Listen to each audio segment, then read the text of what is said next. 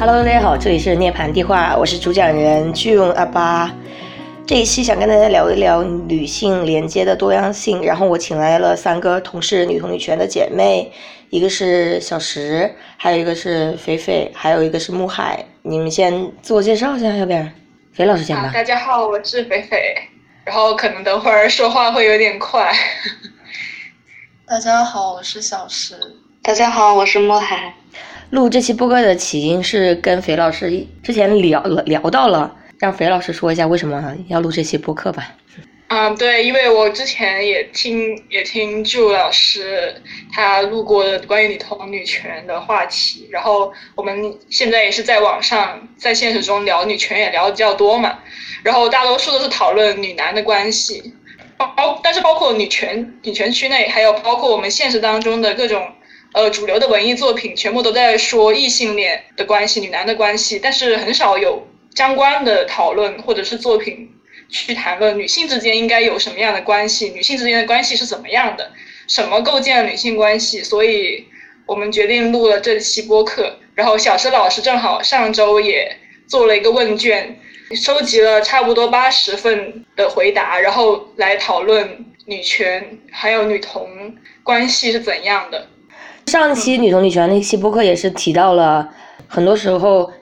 特别是激进女权，他们把什么亲缘、有缘跟性缘就是分得很清楚。但是我觉得很多实际上很多很多情况下，它确实是分不清楚的。然后这一期我们就想再具体的。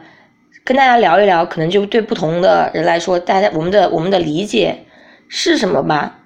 然后可以先聊一聊，就是个人的经历哈。从我先开始说的话，我就感觉我对朋友也是会有那种我想接近对方，然后想更呃了解对方，然后想更就是与对方花时间。然后你非要说就是与朋友跟恋人有什么明显的区别，我觉得恋人他也是朋友啊，我就没办法。成为恋人之前要成为对对对，我是会这样的，肯定是带着喜欢的。对对，是这样的。我有就是一直从小到大都是特别喜欢朋友的，我是有宝女，嗯，都是特别黏朋友的。然后小时候不是很很懂的时候，不懂事的时候，就会会对朋友有占有欲，就是他他要是跟别的小朋友玩，我就不开心。然后还有的话会经常。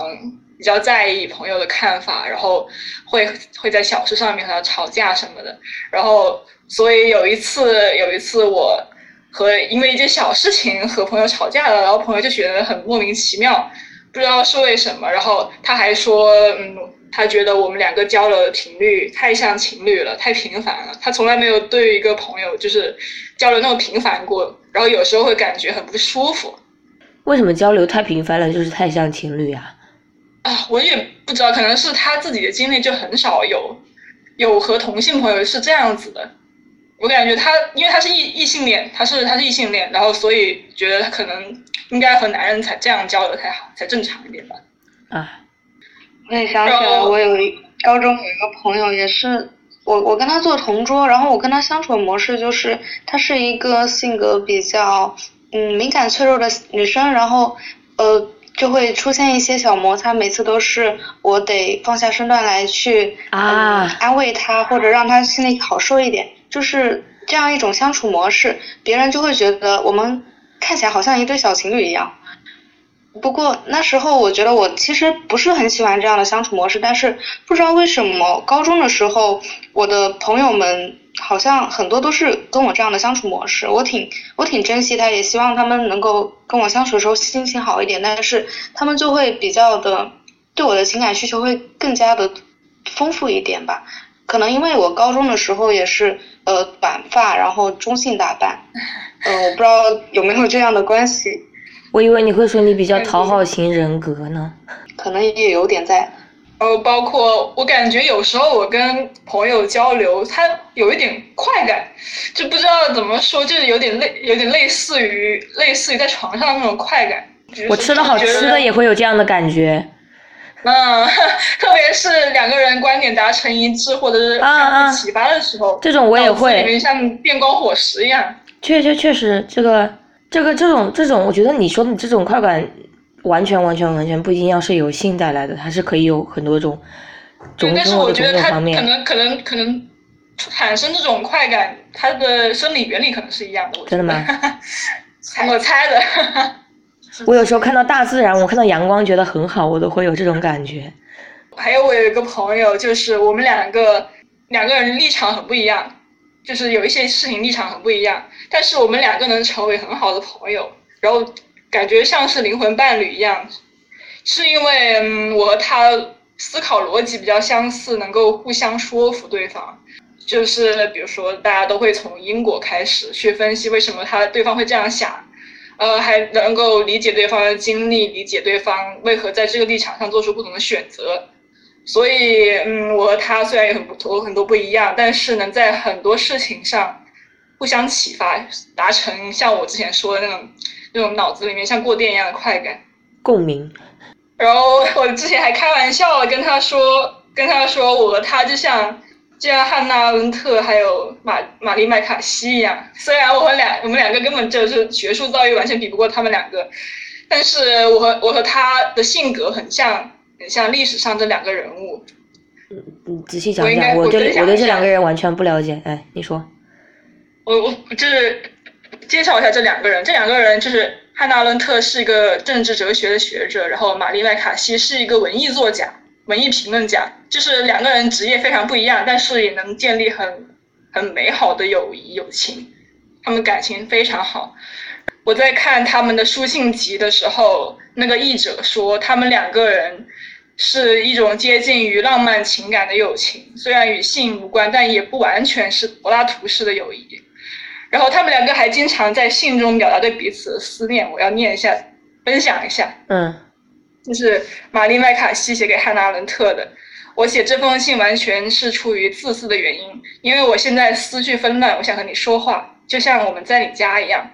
然后汉娜·伦他呃回给玛丽说：“天知道为什么今天要写信，我写过数不清的信给你，感谢你，想念你，每次想到你都添一份亲近和温柔。问题是为了给你写信，我得停止想念你。思念是多么轻松的事，而写信却如此麻烦，请原谅我这么想。”所以，我和他，我和我那个朋友也是经常是像这样子很肉麻的表达对对方的思念，特别是很久没见到的时候，然后过段时间马上就要见到对方了，就非常激动，非常想念。我们两个都都不吝啬于向对方表达这种思念的。那挺好的，谢谢你的分享。小石老师是不是想聊一下呃，就是我在过去谈的更多的恋爱是在网络上，？OK，所以我认为网恋它，我认为网恋是它是能够比较能够揭示友情和爱情之间界限很模糊的一种相处模式。啊，确实，因为当当两个人就是我们缺乏面对面交流，还有肢体就是接触，可能没有没有那么直观的有那种嗯嗯，呃，没有那种生理上的激素激素触发那种感感觉。然后在网络上，你要确认一份关系，也仅仅是通过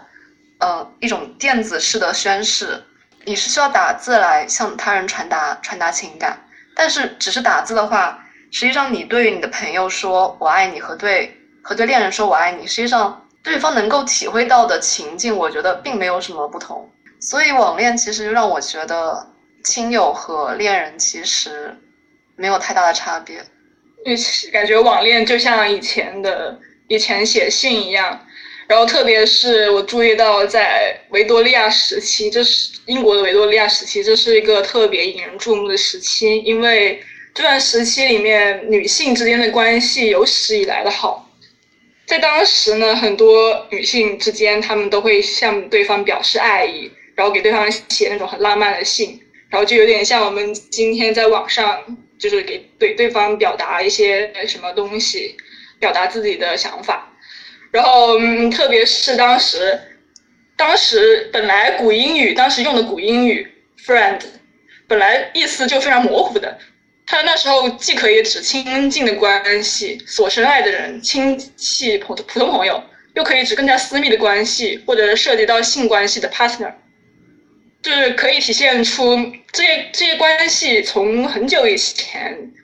人们都觉得就很有相似性了。然后之后的学者研究这方面学者，就是大家都基本上所有人都会说，根本就不太能知道维多利亚时期有多少女童存在，因为所有女人都对彼此感情那么热烈，所以学者猜测，现呃以我们今天理解的女同性恋也会藏隐藏在一封封给朋友的浪漫来信里。比如说，比如说一个很有名的一个女童，就是当时那一个女童叫安安妮李斯特，然后她是被后世认为是第一个现代女童，指的是他公开暗示对同性的欲望和痴迷，非常就是非常显著，然后又非常大胆的，然后还有保持着排斥男性的同性关系。他一辈子有很多个女性情人，但是，呃，我没找到他有没有过男性的。男性的情人，反正他反正他就一直坚持保持着这种这种同性关系，然后但是当时没有多少个人，没有多少个人知道他是同性恋，毕竟在当时就是所有的同性恋历史都都说当时女同性恋还有男同性恋都是不被社会所接受的，但是他们当安妮李斯特他没有引起引起别人注意，都是因为所有人当时都是这样子。就算一个已婚妇女，也可以在信件中对女性朋友大胆表示爱意。这个事情从以前以前一两百年前的人们也没有搞清楚。说到写信这个事情，让我想到我高中确实有一个就是关系还蛮好的网友。我我觉得现在想想，我应该那个时候是确实是应该是蛮喜欢他的吧。我们两个就是会互相写明信片，我就是每次会给他一下子写。写几几盒的那一种，一盒就两三三 三十张这样子。哇！我以前很喜欢写信，我跟我前任就是几个前任都写了超多，之后后一打的。好的，你说。就是你，那你有前任，那你又说你感觉朋友跟恋人关系差不多，那你那你觉得你跟他们两个之间区别到底在哪里呢？就是我，嗯，包括我在和前任相处的时候，我也是在迷惑这个问题，是在迷惑当中交往了几个前任。然后，呃，和他们分手的原因也会有部分原因，是因为我觉得和朋友也挺好的。那为什么一定要对他们保持那种唯一的战友的关系呢？嗯，不过我有一个疑问，就是网恋和现实中的恋爱还是会有区别的吧？对。所以，呃，如果这样子来比较的话，就不太好比较。就用网恋来比较，呃，与朋友的关系和实际上的恋爱和实际朋友关系的话。我觉得可以比啊，因为网网络也是大家相互接触的一个平台。就是其实，在我心里，我会认为网络会使人与人之间心灵上距离更加接近。会吗？因为反而我在现实中更少表述自己，在网络上会更多的去剖析自我。所以在网上认识的人可能会更加了解我的内心生活。我会觉得网上的人会与我关系更加亲密。啊，我完全不这么想哎。我是个内向的人。我我觉得网络上的交往和现实中的交往差别也是挺大的。是的。呃，而且就是我我觉得无论上无论是网络还是现实中的感情都是很重要的。不过表现形式是不太一样的。就是如果我见到一个真实的人，我可以跟他就是进行口面对面的交流，而且呢，在一些你就可以很快的看到他面部上的表情，然后你也可以通过一些肢体动作增进与他的亲密。我觉得这个差别是对于我来说是非常巨大的。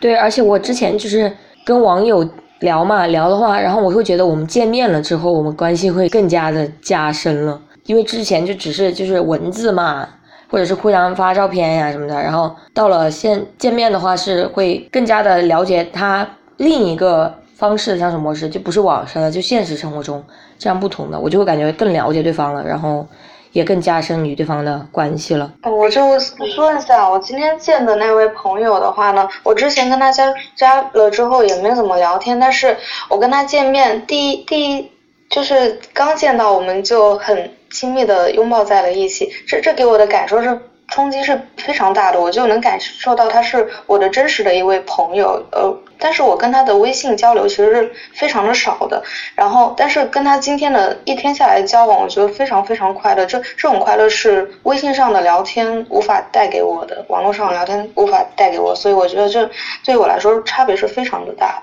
看起来是每个人感受不一样，个体差异，但是但是我还要回到。你好，回到朋友和恋人的区别的话，我还是觉得，不管是在网上还是在现实，我都很难去分清这之之间的区别。我在现实里也是会很难分清。对我来说还是会有的。对我来说，就是朋朋友跟恋人，我对朋友之间可能就会没有那么的去勇敢去表达自己想要去身体接触一些欲望，就是比如说贴贴呀，或者说抱抱呀这种的。尤其是那些我知道对方已经有对象了的女，嗯，就是女同。那个这确实，呃，就是可能嗯你来说，小朱老师来说，啊、这个这个这个需要在这里面说吗？你说，我觉得，不想不想不想公开的话可以剪掉。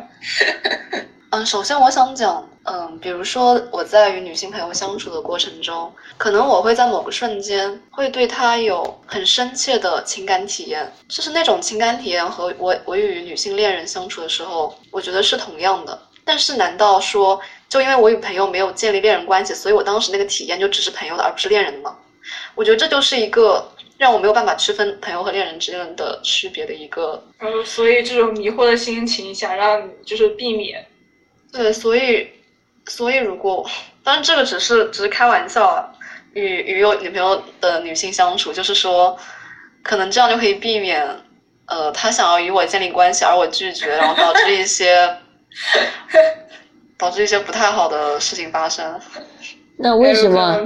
那为什么？呃，你不想？你是不想与别人建立关系吗？就是我目前是不太想要与他人建立亲密关系的。那你又觉得朋友和恋人又没有什么区别？那你建不建立亲密关系有什又有什么就是不同呢？如果你觉得两者区别不大的话，我的亲密关系应该还是是指是指普世意义上社会一般人观念中的那个亲密关系，而不是是什么叫社会上一般人呃观念当中的社会一般？人认为的应该需要双方绑定的那种亲密关系，就是需要你把你更多的时间去给予他，让他关注，然后你更多的去关注他，这样的这种亲密关系。那你这么说，好像感觉你对朋友就不关心了呀？但是你对朋友跟他也不是没有不关心吧不？是我的意思是那种绑定的关系，就是绑定在一个人身上的，嗯有一些责。任，还有义务，还有一些承诺，还有一些呃一对一的关系。我觉得目前来说，恋人和朋友之间的关系对我来说阻碍就是没办法现在分离。我觉得对于朋友，我是很难提出嗯和他们睡觉的请求，但是对于恋人的话，我觉得这个是非常的容易提出的一件事情。嗯，对我来说这点我跟穆海是一样的。所以我觉得这是主要的区别吧。你说吧，你先说。然后我说我说，感觉性欲可以分成很多种吧，不一定是真的要睡觉，就是就是完全走到那一步，比如说贴贴啊、抱抱啊，然后都是我觉得这种这种都是都是算是一种性欲，就肉体上的想想要跟对方更亲近的那种欲望。但是还是会有那种程度的区别，就是恋人的话，你可可能我我会更加的放心去去说啊，我想抱一个，我就我也不会怕对方就会反感，嗯、就是他拒绝了，我也不会觉得有什么。然后朋友的话，我就会想啊，我这样会不会太过呀、就万一对方嗯对这个感到不适啊，怎么办啊？就是我会这样会想多一些，然后就会有很多对，更多顾虑。侵略感也会很强，可能对方就觉得你你有点侵犯他的那种边界了的感觉吧。那是因为跟朋友还不够熟吧？我熟的朋友也这样，熟的朋友也会这样吗？嗯。我在想，如果是我的情况的话，如果对方觉得对我的肢体接触不适的话，可能我会理解为，呃，他没有我我喜欢他一样那么喜欢我。但是有些人他就是不是很喜欢肢体接触呀。对，那那这样的。朋友，就是你只要记住他有这样的心情就可以了，你就不要去对他进行这样的诉求。但是这是就是和恋人不一样，恋人的话，但是你就是有资格要求对方。没有没有没有没有没有没有，如果你的恋人，如果你的恋人他就是不喜欢跟人肢体接触呢，你也我就不会有这样的恋人呀。对，就不所以说。那你那么女人可以说不要有这样的朋友。这个这这只是个人原因啊，这也不是说朋友跟恋人就必须是这样子的，也只是一种特例吧，也没有说那么多朋友都会拒绝肢体接触。我觉得对于朋友，如果他不想要和我肢体接触的话，我觉得感觉像会和我成为很好的朋友。啊，像我在高中，我们是文科班，就是基本上旁边都是女生，然后就是平时我想抱谁就直接抱谁，从来就没有没有过被拒绝的情况，而且同学，也没有说都是朋友。说到这个，明白？就是我就感觉，就意识到我是女同之后，我会更加的在意与他人的肢体接触，因为我就很怕让别人不舒服。然后之前没有意识到的话，可能还会更加的肆无忌惮一些。就比如说很多很多异性恋女性，她跟她们闺蜜之间，也是就是亲亲抱抱，就是很亲密很亲密，但是在我看来，我就觉得也不是不行但是我就会很我我就会，除非对方明确跟我表达你这样可以，那我才会比较肆无忌惮。像这种的话，我就我我就会提前问清楚，就不会像一女他们这样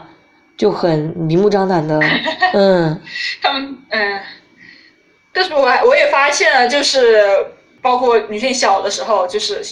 比较年纪比较小的时候，小学的时候，还有还有中学的时候，就是大家肢体接触的特别普遍。是啊是啊，呃，到到了之后，反倒是成年了，或上大学之后，反倒是距离变远了。对，就很在意一些什么嗯世俗的一些道德观念啊、嗯，我觉得肯定是有点受到异性强制异性恋的。对，是的，是的，是的，是的，是的，观念实际上也是在男权社会所以才产生的吧。还有我查到查到资料，就是说是维多利亚时期，就是他维多利亚时期之后，就不是不是社会不再鼓吹女性友谊了，因为就是随着从维多利亚时期延续下来的那个女性友谊模式发展的更加成熟，越来越多的女性之间相处的方式都更像异性恋情侣或者是婚姻的关系，比如说关系更加稳定啊，然后更加涉及到婚姻，不是更加涉及到经济还有性行为，所以社会开始对这种关系感到警惕了，因为已经开始动摇传统男权家庭结构和社会结构。当时就是越来越多的女性开始结成家庭，在维多利亚时期之后，二十世纪那时候就是连同性友谊也一并开始杜绝了，因女人之间再也不可能像以前那么亲密。啊，然后现在还有就是雌竞的说法，就让女性把就把对方看成跟你一样的竞争者，而不是就是跟你可以跟你一起携手共进的嗯，是的，陪伴的人。对，就是以前是有一段时期是女性之间关系是很亲密的，后面是感觉是像被男男权社会强行分开了一样。对，要是没有强制异性恋啊，我是觉得所有女性都应该是都是女同的，只是被强制异性恋洗脑的程度有多深而已。然后现在就是很多人都被洗脑了，觉得没有男的不行，就嗯，而而且就是我之前对自己性向有困惑的时候，我其实是在百度上搜过的。然后呢，我搜到的答案就是说这是一种同性依恋，不知道你们听过这个概念没？哦，对对对，就是，他会跟你说这是不不正常，但是呃同性，恋，不是同性恋。这就对对，就是说这是一个依恋关系，然后到了等你成年了、成熟了，你就不会这样子了。但是他就完全对他们就是默认异性恋才是绝对正确的。如果你是这样的话，你就是一个同性依恋的一个状态，哦对对对对这样的状态是必须得到摆脱掉的。他是不是觉得你是就同性这种依恋的模式是就是在跟你进入一段异性恋关系之前的就是练习，所以他永远都不会嗯跟对，而且对不是是一种不成熟的体现。就像弗洛伊德说，女性真正的成长是从阴蒂高潮转到阴道高潮。我觉得这种就是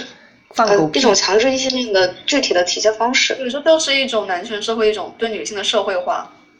他希望是所有成成年女性，她就应该是强制异性恋的。然后我有就是有想到，呃，就是关于这个社会是如何如何造成这种强制异性恋关系，是他通过通过一比一模式让彼此可以确定主体性。就是我觉得从心理层面上来说，由于异性恋的爱情是可以通往婚姻的，而婚姻是受到社会保障的，所以通过结婚，两个个体他们可以在心理上，女性被确认为是一个符合社会条件的正常女性，男性被称被被确认为是一个正常男性，然后他们就是在在此中，就是他们这个社会社会上的主体性就被确认了，所以，嗯，我觉得这是一种社会意识影响到个人心理，对，它还有成套的那种社会制度去保障他们。我也看到了很多这是一种社会地位的确认，而且还是一种嗯经，就是两个经济体的联合，然后还涉及到一种阶级的嗯互换的那种感觉。就是婚姻其实是有很多异性恋婚姻是有很多种社会含义在里面的。是的，就是经济利益上面的交换什么的，就是然后这就意味着有一些资源可以去交流，就是把学会一种说法认为异性恋婚姻实际上也是一种合伙嘛。也看有一些女同志说会有时候会羡慕异性恋，他们有婚姻去保障，然后同性恋的话就说分手就分手了，然后每一任都换的很快，没有什么保障。对，啊说到保障，就是等一下，等一下，等一下。有一些遗憾，那现在有国家它已经就是同性也是可以结婚的呀。这主要是在中国这个语境，就是主要是主要是看观察到中国的女同比较多，然后他们就会羡慕这种制度。呃，而且我不觉得就是这种这么多绑定的是，就是它不一定是一件好事啊。就比如说他就会，但是嗯你说想分手就分手，我觉得这样想分手就分手，这样还比较好哎，你就不会有，你就会 完全把你的感受。就是一种权衡。这还是种比较比较现代化的观点嘛，就是现代化的人会更加认为我们不需要婚姻，我们不需要绑定。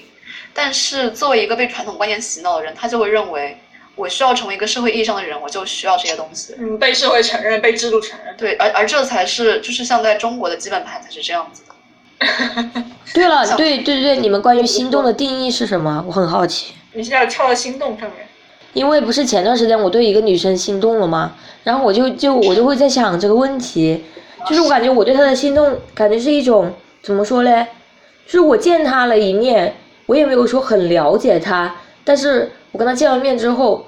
我当时就会有一点点紧张，就是那种心跳加速的紧张，然后完事了之后就会脑子里控制不住的去想我跟他有的没了的未来，但是我明明才见过他一次 面。但是我对朋友就有时候就不会这样啊，然后我就在思考这个心动的感觉到底是什么呀？我没有，我没有这种体验，就是我感觉其实见每一个女同之前，我都会有很紧张的时候。比如说我今天见小石老师，我也有点紧张。我之前去参加参加女同的读书会，我也很紧张。啊，这样的吗？就是我觉得那种对，这是多偶制。不是不是不是，等一下，但是我见他之前我不紧张的，因为我一般见朋友我是不会紧张的，但是我见到他就是跟他聊了一点天之后，我突然就感觉有一点点不知所措，然后我就感觉我对他那种心动是那种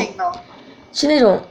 呃肢体上，那你说，不好意思，你问什么？哦，我是问，那你与其他女性接触的时候会有这种感受吗？没有，好奇怪哦，我感觉如果是我对这个人不怎么熟，没见过多少次，我怎么了解他的话，会很难产生这种这种冲动的。对，一般来讲，我也是会觉得跟就是了解对方到了另一个层面了之后，就如果说产生一种心灵上共鸣，我觉得跟这个人我们可以建立一个很好的关系。这样的话，就是我感觉这个感觉跟我刚刚说那个我的那种心动的感觉，它也不一样。我就感觉他我那种心动更是一种哦，怎么说嘞？就是一种性突然的心理上对他的被他的吸引，我觉得很神奇。所以想问问你们对心动的定义是什么？那可能就其实很是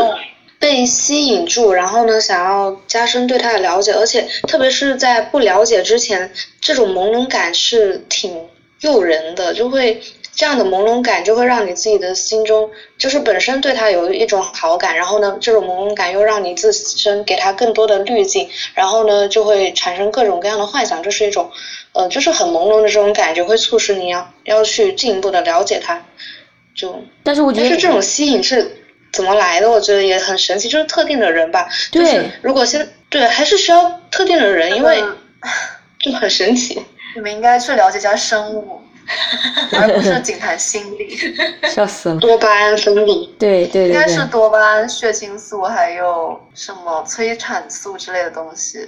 激素导致的吧？那为什么就对特定那一个人呢？对吧？就是我感觉我对新朋友相互吸引了呀，没有，他没有被我吸引，他没有被你吸引。对，只是我单方面的心动而已。就而且我对朋友的话，也是会有像慕寒老师那种说的，就是想更了解对方。对于刚认识的朋友，我都会有那种好奇感嘛，我就会问很多问题啊，去更了解对方啊，然后想就是也是一个相当于一个评估对方到底我到底想不想继续跟对方做朋友这个样子。我的话，就像我刚刚之前第之前就说过了，就是比如说当交流出现火花的时候，就感觉很心动，然后会觉得这个人思想观念上面很奇妙，然后说话的方式也很奇妙，我就会想更加了解他，对他感兴趣。哎，这对我来说是一种心动。我们过渡到下一个我话题。觉得，我觉得作为女同，对对对于女人会有一种就是嗯想要和他接吻和睡觉的这种冲动，你们会有吗？就而且我觉得对朋友很难有这样的冲动，因为一种道德的约束。我然后 我会，所以我会把这种冲动仅限制于在恋人的关系范畴里面，所以这就是我很难做到性爱分离，然后也会对朋友和恋人感觉到有明显的界限的一个方面。呃，而且而且我对于我自己，我很了解我自己，我真的很需要这种亲亲搂搂抱抱和睡觉。我也是，就是就是刚刚不是说肢体接触这个吗？因为我就是不知道你们知不知道 love language，就是我的 love language 是 quality time 跟 physical touch。就对我来说，与对方肢体接触是我能感表达爱意、感受爱意的一种方式。然后还有就是与对方一起度过比较有质量的时间，对我来说就很重要。我想知道你们如果在网上聊天看到文字会心动吗？还好，还好，我是我是那种并不太在意物质还有肉体的那种人，然后我感觉我整天就生活在生活在脑子里面幻想的世界里，然后不太在意我自己肉体上面在哪或者床边有什么环境怎么样，所以我是比较在意更加注重精神上面的交流。就是就是对我来说，精神上的也很重要，但是物体上的吸引是我成为恋人的一个比较关键的因素。就比如说，如果是精神上的吸引，我就对他当朋友就好了。但是肉体上的吸引是，对，会有这种不同哎。对，就就就是那种对对于女人美好肉体的一种渴望和追求。想我想问一下莫海和 John，我想问一下你们在网上聊天或者看到文字的时候会会有心动的感觉吗？还好，真的还好，因为我会觉得啊，这个人说的好话，哎呀，真好真好。但是你说刚就是刚刚我对于那种心动的定义就不会有。哦，那我我会有，我也会有。这可能就是人人与人之间的差异吧。然后比如说我没有之前什么特别。之前跟朋友刚刚吵完架，吵完过后就大家都很累，但是又和好了，然后就是那种心情。我我就跟他感叹说，哎，人和人相处怎么那么困难？感觉离彼此太近了就会被扎伤。然后他回复我说，就是因为被扎伤，然后才证明我们彼我们彼此亲近过。然后我就感觉啊好心动，好浪漫，就是那种我不同意。所所以所以你们就会就是就是会很容易被语言打动，然后觉得很浪漫，然后然后就就会觉得得到一种满足，是吧？就是我觉得我会从文字得到那种浪漫的感触和和现实接触得到浪漫感触是差不多的。这样的吗？哦，我我觉得是差很多，就是我我个人还是挺希望那种肉体上的接触，然后，呃，然后我觉得在跟朋友的各种相处中间也有很多感人也很浪漫的情节，然后我也我是也不是一个，对我会经常跟朋友表达我的赞美，然后还有就是喜爱，我都会很大方的表达，但是我觉得这跟嗯性方面的吸引还是会有巨大的差别。而且我又很需要性方面这这样的满足吧，可能。前面不是说到了，就是社会上对于一些，就比如说一定要你去进入一段关系嘛才行嘛，然后我就感觉这种其实也还蛮影响我们女同就是与其他人建立关系的，因为之前我就会觉得，呃，就是谈恋爱是好的呀，我就一定要有一段恋爱关系啊，怎么样子怎么样子，但是现在就感觉还行，对。因为我现在就是感觉，如果你一个人没有建立你自己的关系，如果你跟自己没有自己的生活，然后也没有办法大部分时间就是比较心理稳定的话，其实是很难，就是与对方建立一个相对健康的亲密关系。朋友也是，就是朋友也同理。非常非常赞同这一点。然后就是说，你说对于单偶、多偶，对于偶的理解，我就觉得朋友跟恋人对我来说区别就是做不做爱的区别。然后就肢体接触的一个对程程度的深不深而已。然后就说我是单偶还是多偶吧，是我觉得我都可以。但是目前就是我感觉现在 谈恋爱的话是一定要肉体上跟精神上都都都有一定程度的契合。然后对我来说找到这么一个人我都难，怎么样找到很多个人呢？两个。但是我我是我是多偶制，我是这样想的，我根本就不期待有一个人能。在各方面能契合我，所以多偶的话就是在找不同的人，在不同方面契合我。就你说不同方面哪哪几个不同方面？比如说就是有一些兴趣爱好不一样，我就可以跟就是跟不同的人去培养这些兴趣爱好，然后包括嗯和不同的人聊天的心情也是不一样的。所以我也可以，当我想要获得某份心情或者是某一份情感价值的时候，我可以去找特定的人。然后，比如说有有一个朋友对于呃一个话题比较了解，我就可以找他聊；另外一个朋友对另外一个话题比较了解，然后我们两个两个人都会彼此启发对方，我们就我就会找他聊。所以说，我不会把把那么多的需求、那么多的期望去放在同一个人身上。那我感觉我也不会啊。这些。就是我看过观点，包括还有我自己的观点。我之前读《亲密关系》那本书的时候，就是讲到人对于恋人的一个期待，就是是他投射自己的需要 need 在那个人身上，然后希冀把对方，就是他他当然是在那个单偶制的情形下说的，是说希冀把对方培养成自己心目中的完美恋人，应该约等于是强制异性恋的一种一种观点吧。然后我个人会认为。女性与女性之间绑定亲密关系的时候，对于他人在性格品质上的喜爱，也是在从中积极寻求到对于理想自我的一种镜像，然后对于他人一种利他的价值的一种赞美，是从从那个理想自我回归到了自己主体性上的本身，就是一方面你从你从对方身上能够看到理想自我的影子，然后另一方面。他的利他属性，他对他对你付出的爱，又让他又让你自己觉得他对你的主体性进行了认可，所以我认为就是有点像是人通过亲密关系可以补全在这个社会上被异化的自己，这是我的观点。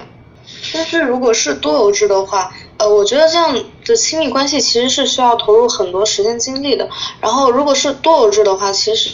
感觉个人的精力是很有限的。我觉得对待一个人花这么多精力已经很累了，但是对待更多的人花费同等的精力，其实是，嗯，会不会是一件很困难的事情？而且而且就是关系比较的疏远的话呢？那感觉也不像是一个配偶的状态。啊，等一下，我这点跟木海观点不太一样哎，我不会觉得，嗯，那为什么一定要投入很多的时间精力去一段关系？就是对我来说最理想的关系就是大家一个星期见你两次，然后其他时间过自己 过自己生活，然后有什么好的就是生活中的一些小东西给对方分享一下，就就可以了。嗯。就老师甚至也和我一样，就是不愿意和人家同居的。嗯啊，就就因为传统经营亲密关系的话，就是会同居在一起嘛。就呃，一般亲密关系的目标有有几个，有有的目标一般来说就是需要同居在一起，然后呢，在同居当中，反正我觉得同居是很多女同普遍的理想。真的吗？可以这样说。你怎敢假定别人的理想？我的理想状态是我们当 我们当邻居，但是不要住在一起。啊，不过我最近也在思考很多。如果如果我能做到性爱分离的话，可能我也不是特别的需要一段恋爱关系。重点是，我觉得，反正我是做不到的，我做不到。就比如说，如果一个人的话，我对他很嫌弃，很嫌弃他一些观点，他一些说的话，我就真的就对对方就没有办法产生性欲啊。就比如说，完全一个陌生人，就算我对他的。脸很吸引，我也没办法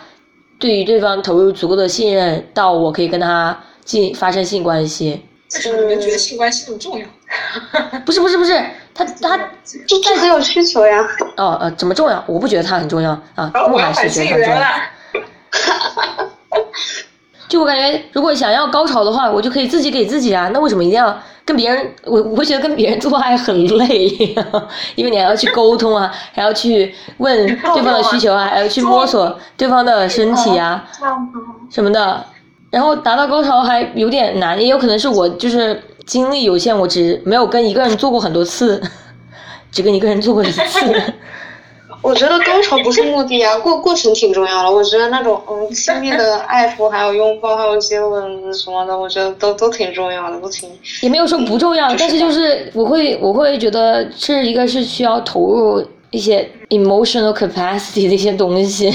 跟自己做相比。莫海老师也说到，就是如果是多偶的话，很难对别人投入那么多的精力。我觉得。呃，多偶制在某个方面来说是对女同提出了更高的要求，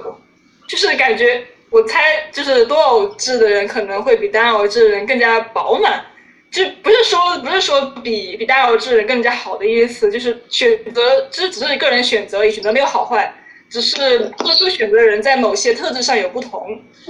就是比如说多有智的人更加有精力去维持多段关系，就像我我我个人是能够多线程的做事情的，就是一边学习一边听歌一边玩游戏或者跟人聊天，我都可以。呃，我精力也是很比较比较丰盛的，可以我就没有那么多精力这方面，我确实嗯，嗯，然后包括嗯和人出去玩啊什么的，当面交流的话也是精力比较充沛。然后还有的话就是，嗯，我感觉多偶制的人可能更加有能力去塑造不同的自己，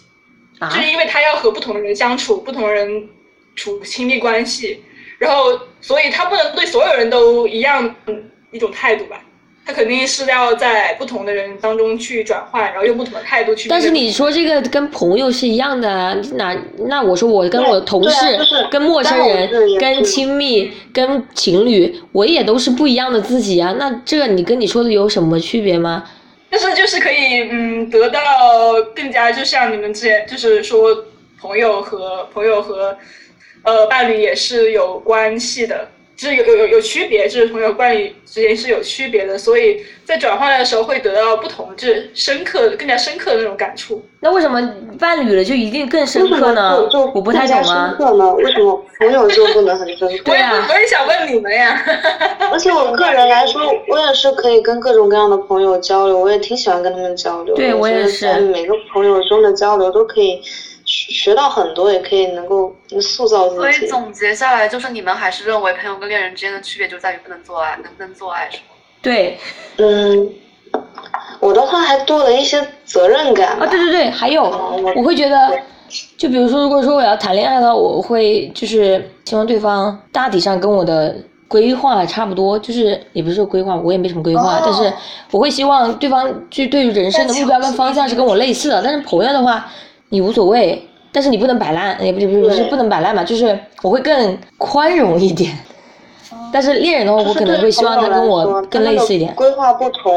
也也觉得，呃、以后还是有机会，呃，隔几十年能见面也挺好。但是对于恋人的话，就希望能够尽量就近能够住在一起，就不要变成异地恋，甚至网恋。对对对对对对，我就没有办法接受网恋跟异地甚至异国的，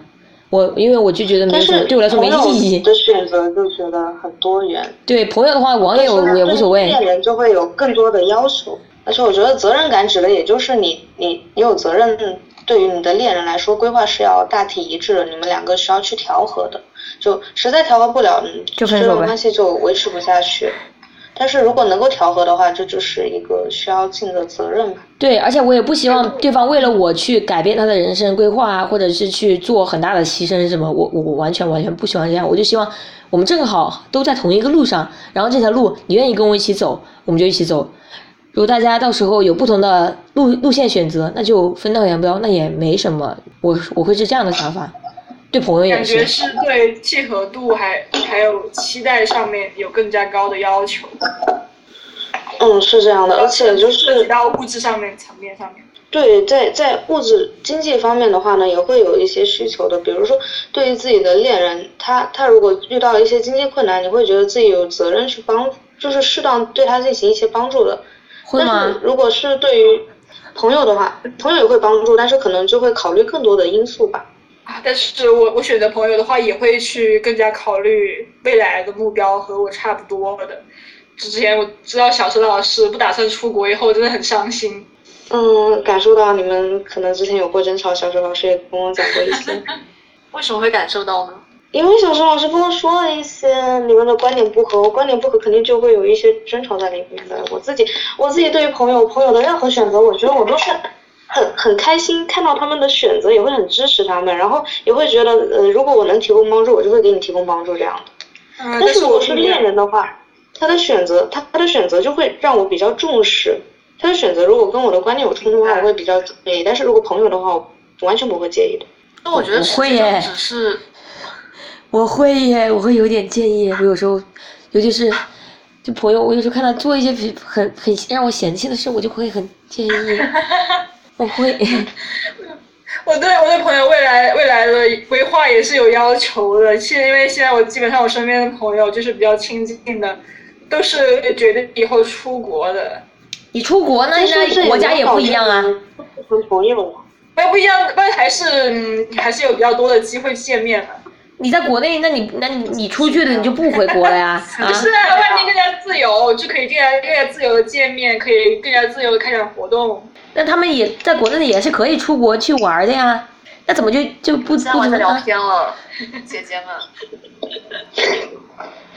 我们进行到哪一个议程？不晓得嘞，聊聊感情中的占有欲和忠诚，因为刚刚聊完了对偶的理解嘛。哎呀，但是我还是觉得这种。这种选择上面还是能体现出很大的价值观的差异吧，然后我就不能，就是不太能接受选择的不同背后的价值观的差异。但是你和小石老师还是在做朋友啊，你们又不是没做朋友。你以后出国，我出国就不一定了。所以小石老师想跟赵做朋友。那照你这么说，那我现在不是不应该跟你做朋友，因为你现在也在国内呢，啊。但是你的目标是一致的，未来未来会他是看长期规划的。啊啊，好的好的。但是就是聊到那个占有欲，我想说一下，是我之前。转换的好好好声音。要不要说？那不说，说要不要说一点转换一下？就突然聊到占有欲。就是你们不是多，就是如果说多偶的话，对吧？那如果说一方他会吃醋啊，怎么办？就就比如说他说啊，我是一个占有欲比较高的人，那这种时候就怎么？怎么去解决呢？我之前看小石老师那个报告，报那个报告上面就是没有选择多偶制的人都会说，嗯，他是一个有占有欲的人，自己是一个有占有欲的人，所以就是他是单偶，不允许自己或者是对方去对其他人有什么什么爱意什么的，或者太亲近。呃，所以我觉得多偶的话肯定是。先要先要确立好这个前提，现在说好就是看对方彼此有没有这种心理，就是这种占有欲心理强不强。如果对方双方都不是很强烈的话，那当然可以建立这种关系。所以是选择性的。那万一对方一开始觉得自己不会有这种吃醋啊、嫉妒啊，后来又发现自己还是吃醋、嫉妒，那那怎么办呢？你把他踹了。调解，双方可以对，可以可以沟通一下，因为因为之前都已经说好了，之后的话就变化的话，我觉得还是还是觉得责任可能在对方吧。所所以大家对于占有欲这一个界定是怎么样的？就会把占有欲理解为一个贬义词吗？我不会，嗯，我会，我有一点，嗯，对，所以我觉得可以先聊聊定义，然后呢再去对对探讨见解。就是我会把它理解成，就想让对方属于自己的那种感觉，然后我就会觉得，但是我们都是一个独立的个体啊，我不会说想要去让对方属于我会怎么样，因为我们都是有区别的，我也不会想让他所有的时间精力都在我身上，觉得也不太现实。如果对方真的是说跟我在一起了，就把所有的时间精力都投在了我身上，我也觉得这种关系我会觉得压力很大。但是我认为这不叫占有，一定要独占欲嘛。啊，好的。没事了，有什么区别吗？有什么区别？文艺上，文艺上就是不太一样嘛。独占才更强调于对整一个人的整体的一个占有，但如果仅仅是占有欲的话，它可以是指部分占有。嗯，化学对，在我看来都是一样的。就是之前木海老师不是有聊到过，就是你对于占有欲的理解，就是相对占有一个人吗？你可以说一下。哦，是，呃，独独占的话，哦。刚刚想了一下，就是独占的话，就是完完全全属于自己，这就单独占有吧。但是占有欲，我觉得它就是一种欲望，欲望的话呢，它就有强弱之分的。然后这就是相对的希望一个人的时间精力分到自己身上来。然后这样的欲望是有有强有弱的。我我觉得占有欲它其实是一个中性词，在我这边来说不是一个贬义词。就如果一个人。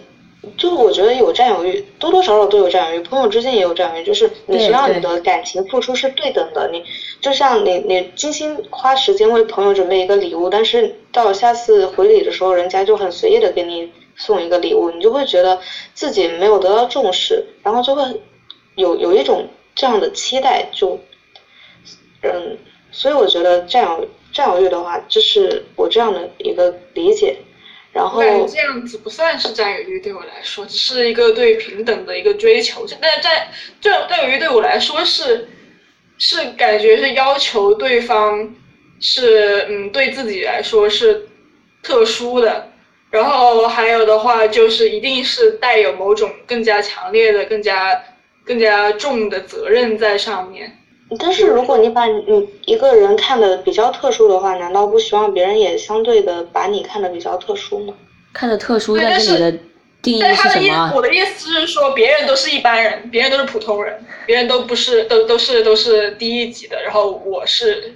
只有我是最特殊那个别，你不允许别人别人把别人看作是特殊的。但是呃，每个人的关系就是对每个人的关系都是有一个呃亲亲远近亲疏的一个排序的，不能说你你对每个人都是同等重要、同等分散精力的。确实做不到确实，。但是这个这个感觉已经不算是我说的那种独占欲上面的了，因为独占欲总是会在某种程度上就是一种对对一种责任、一种道德的上面的。对，而且就是呃，我不是前两天在热拉上刷到一个什么“感情洁癖”这个词嘛，然后我就感觉这个也其实被也是被强制异性恋洗脑的嘛，因为异性恋里面他男的就只能要求女的只跟他一个跟他一个人做爱嘛，这样他就可以保证他的后代是他的嘛，然后但是这种。模式，他就延续到了很多女同的一个情感关系里。就像我的话，那如果说我跟我对方谈恋爱，对方有喜欢上了别的人，我就觉得，虽然我会伤心难过啊，但是我就觉得喜欢上别人也挺好的呀。很正常呀。对我我觉得情感洁癖这种东西就有点能把人物化的嫌疑。对，是的，是的，人又不是物体，人他他的经历是很丰富的，你不能因为他这些经历就对他产生一种厌恶的感情，然后觉得很很不能接受。我觉得这这就是一种把人物化的体现，我是挺反对情感洁癖。嗯，所以所以我说占有欲并不是说什么呃和时间精力上面关系不大，只是就是嗯觉得在有有有条件保证对你付出同样的时间精力上面，我我我爱上了别人，但是你却要求我不能爱上他，这种我觉得才算是在我看来那种占有欲。啊，那你这个是是忠诚哎，那你这种就是你要他要 loyal，跟占有欲还是有点区别的吧？哦，我觉得可以总结一下，就是大家对于占有欲这个讨论，就是关于比如说占有欲，它就是一个它就是一个人为词嘛，就是它本身是没有任何意义的，然后是人类给它强加上去占有欲这三个字。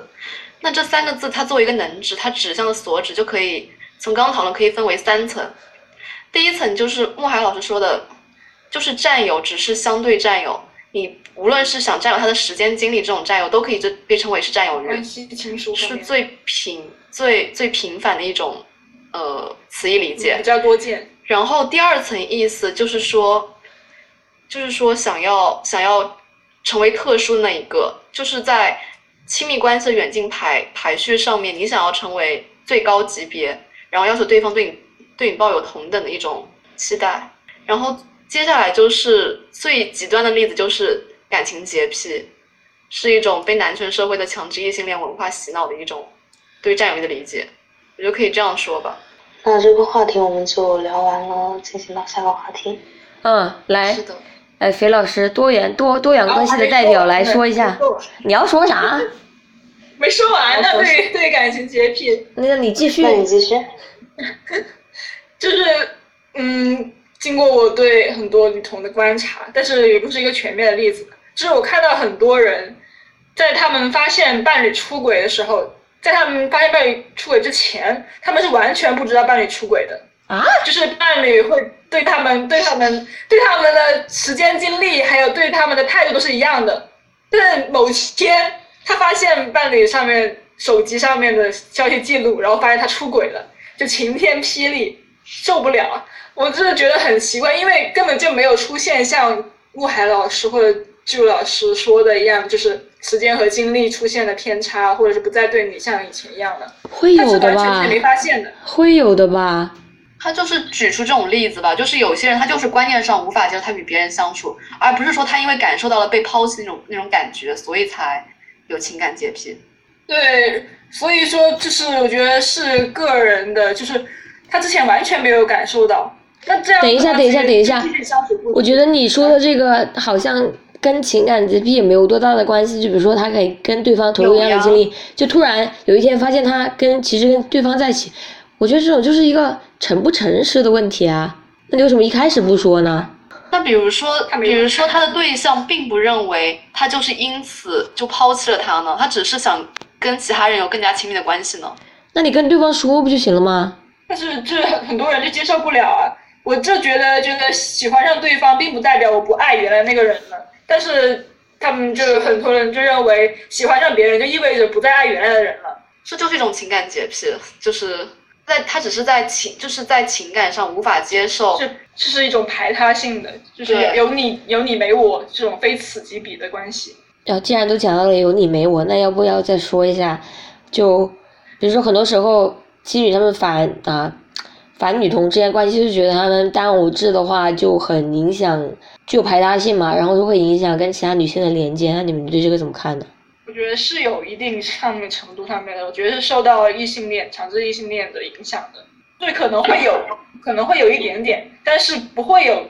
如果不是强制异性恋的话，不会有那么强的程度，那么强的排他性。我觉得排他性确实是。客观会存在的一个现象，然后呃也会有女同之间也会有一些奇奇怪怪的道德，觉得呃你已经是一个有对象的人了，所以你就不能跟别的女生进行一个过于亲密的交往。我觉得这这是就是模仿异性恋模式中得到的糟粕，这是需要反对的。但是我觉得呃金女提到的排他性，就是我感觉呃金女反对女同。提到的很多问题是客观存在，但是他们提提这问题的目的，并不是为了让女同群体变得更好，而是为了去批判女同群体，乃至于去希望女同群体消失，不不去发出声音。然后忘了我要说什么了。呃，就是因为我我批判的是那种很极端的例子，就是我刚刚说的那个情感洁癖。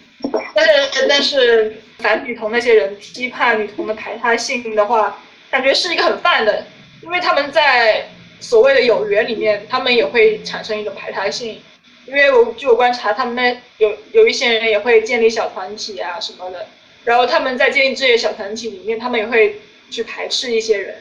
所以这也是一种排他性，这不是女同独有的。嗯，有道理。我现在就是我刚刚说的，只是嗯，反对的是最极端的那种情况，就是在当对方对你态度没有任何差别，前后没有差别。只是是对另外一个人有好感，或者是稍微亲近了一点，就非常反对的一种极端的例子。就我们刚刚不是在说，嗯，可能单偶制，或者是一些在一些极端的情况下，可能女性之间的感情，单 E V V 的感情可能会影响到女性连接嘛。然后又讨论到了和爱情上面的，所以就比较涉及了。我想到我要说什么了啊？你说。我我觉得就是。呃，女同性恋，她她，我觉得女同性恋本身的存在，就是无论她女权与否，女同性恋她们本身的连接就是一种很反父权的一种行为，因为呃，我们我我这里的语境下，女同性恋就不包括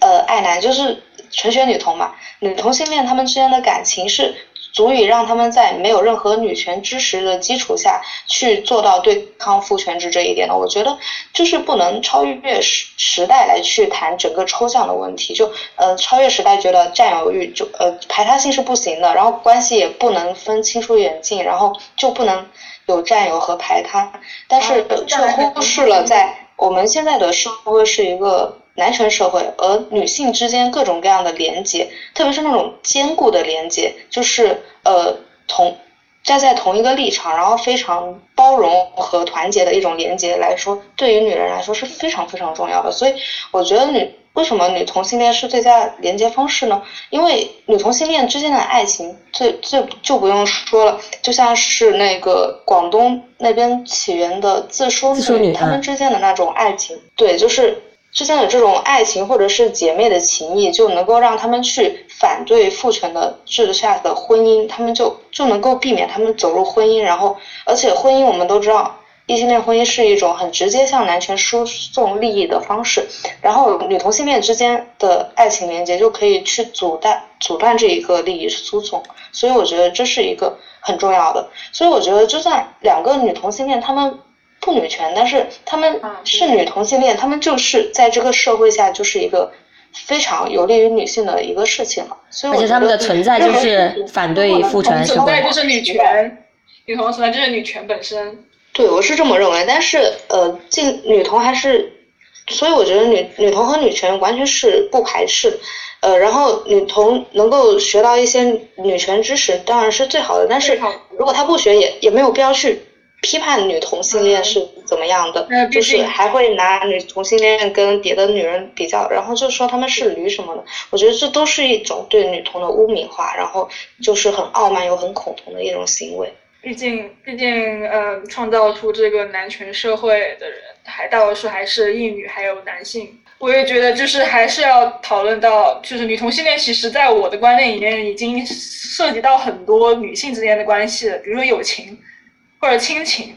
这也我我觉得这也算是一种女同性恋，女性之间的爱女的那种感情。所以说，所以说女同性恋这种已经是囊括了所有女性之间能够有的联系。这当然是不不仅是最佳方式，已经是最广泛的一种方式了。所以，如果当我们去肯定女同性恋的时候，其实也是在肯定女性之间的联系，然后肯定女性是可以团结的。然后这在那个时候，女性肯定是可以去团结起来，做出更加更加大的呃事业，或者是做对于反父权上面做出更多更加多的事情的。还有我想说一下，像包括反性人激女，她来批判女同性恋的时候，她们自己本身是处于一种原子化个人主义的思想，甚至有很多反性人激女，他们是出于我本位去反对任何亲密关系的建立，他们就反对于向他人输送情感。但实际上，我我还是认为人类还是是是需要情感情感交流的，情感交流可以使人与人之间的连接更加紧密。如果仅仅只是在理论上我们保持统一战线，我觉得不能达到一个真正的女盟的一个状态。所以女盟包括像古代，无论是自梳女还是女书的开创者，他们其中肯定是有女同性恋存在，才会导致他们这个他们这个联盟是更加稳固的。是有的，已经已经有证明过，就是用女书去写作的话，会有女同性恋之间会用女书去传达情感，去写情书什么的。然后单纯是建立在利益上面的联盟，感觉是不够坚定的。因为嗯，我学到有一些就是政治学上面的知识，呃，比如说韩国上面，韩国那时候光州事变的时候，在当时他们是并不是抱有那种经济上面的利益关系，或者是已经吃不饱饭了，所以团结起来要饭吃。他们是基于一种同样的信念，对彼此之间的关爱去反对反对威权政府，还有现在的韩国女权也是，他们的主题曲歌词里面也有一些对彼此表达爱意的内容。所以，如果要完成一个运动，或者是推进一个运动的话，绝对是要彼此之间有着热爱的感情，还有一深还有坚定的信念在里面。所以，同性恋这就是团结起来的一个比较大的动力。嗯，也刚刚也是我们之前就是说到了批判的一些女同里面，就是比较极端的一些现象，也仅仅是在我们内部之间，就抛开这个不说，女同性恋，她们本身你爱女，你把精力投入到你自己身上也算也是爱女，然后你把你的精力时间投入到其他女性身上，只要你不投入到男性身上，你就是在就是对抗这个父权社会，你就是在我定义看来就是女同，把精力投入到女性身上，投入到你自己身上。对，而且我觉得女同性恋这样的身份，也就意味着在践行一个性别分离。为什么女同性恋是女女性连接的最佳方式？是因为它是完完全全排男的。我们知道，就是女性之间为什么关系会变得脆弱，就是因为有男性的存在，男性入侵到了女性之间的空间，就导致女性之间出现了，嗯，就是什么塑料闺蜜情啊、雌竞啊什么的。但是完完全全在女性。全女的空间范围内的话呢，就是很，就是能够让女性之间的感情变得更更加的顺畅和自然，就是没有太多的雌竞观念。然后我作为一个女同，因为我的女同身份觉觉醒比较早，然后女权才是最近几年才开始了解的。我作为一个女同的时候呢，我就很能明显的感觉到我是没有雌性的这种意识的。因为我对男性根本不感兴趣，呃，我我把关注点更多的是放在女性身上，而我对于女性就是有一种欣赏和爱慕的感情的。我对于每个女性其实都是能够看到她们身上的优优点的，然后我也会呃尽我所能去夸赞她和鼓励她。所以我觉得女同是比较能够看到女性身上的呃闪光之处，但是如果是异性恋女性的话，她就会更多的看到别的女性身上的不足之处，然后进行一种攀比和竞争。是这样的，是这样的，而且就是为什么说啊是女性连接最佳方式？因为如果你不是女同，我定义上的女同的话，那我们又怎么样足够的去信任你，知道你不会转转眼去把你的精力书写给男权呢，给男性呢？但是如果到全女社会的话，肯定是没有同性恋这个这个概念了，因为都是没有男性的，所以所以在全女社会，大家理所应当都是女同。就可能只会区分独身主义者，或者是其他的多元的关系。嗯，其实包括，假如我们假设这个社会的全部女性，呃，甚至不用女权，她们只要都是女同性恋，那么男权社会等于是直接瓦解掉了。是的，就是假设一个极端情况的话，只要别爱男，是啊，因为没有女性为男性去输送利益，当男男权的唱鬼和打手了。对，特别是女同性恋会。就是对彼此抱有爱意的话，会更加团结。所以我觉得，一个女权主义者，她的就是她是应该要成为一个女同性恋的。然后，成为女同性恋，并不是说你一定要在性上面就要跟女女人上床，而是你你应该去欣赏女，就是首先做到性别分离，把男性从你生活中的方方面面都剔除出去。其次呢，就是对自己身边的女性有一种。呃，浓烈的感情，然后会很欣赏他们和爱慕他们。我觉得这这这就是一个合格的女同性恋了，在我看来，就是不爱男，然后呢又不爱男爱女，很通俗的来说就是这样。啊，虽然我们现在还是生活在一个男权的社会，但是就如果是真的是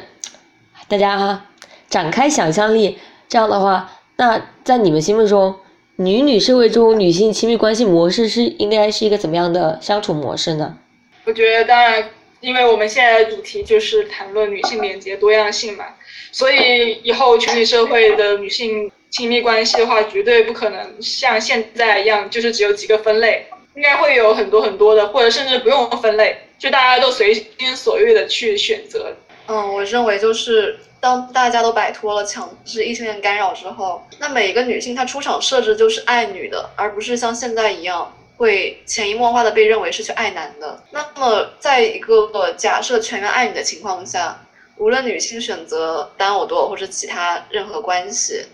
女性之间的亲密关系都是很自然的，就尊重每个人自由选择。对，而且就不会受到更多的道德审判，也不会被别人谴责，就很非常自由自在的选择自己。觉得舒适的一种关系，我就感觉在这种情况下，呃，女性也会感觉更加的，就是有安全感，就不会会我在这里的安全感，我是指人身安全，然后也会感觉自己更加的被支持，就是被其他女性支持，而会更加信任的对方。呃，我理想的模式真的就是，就算是现在啊，在在现在这个情况下来说，就是大家住的比较近一点，然后有时间。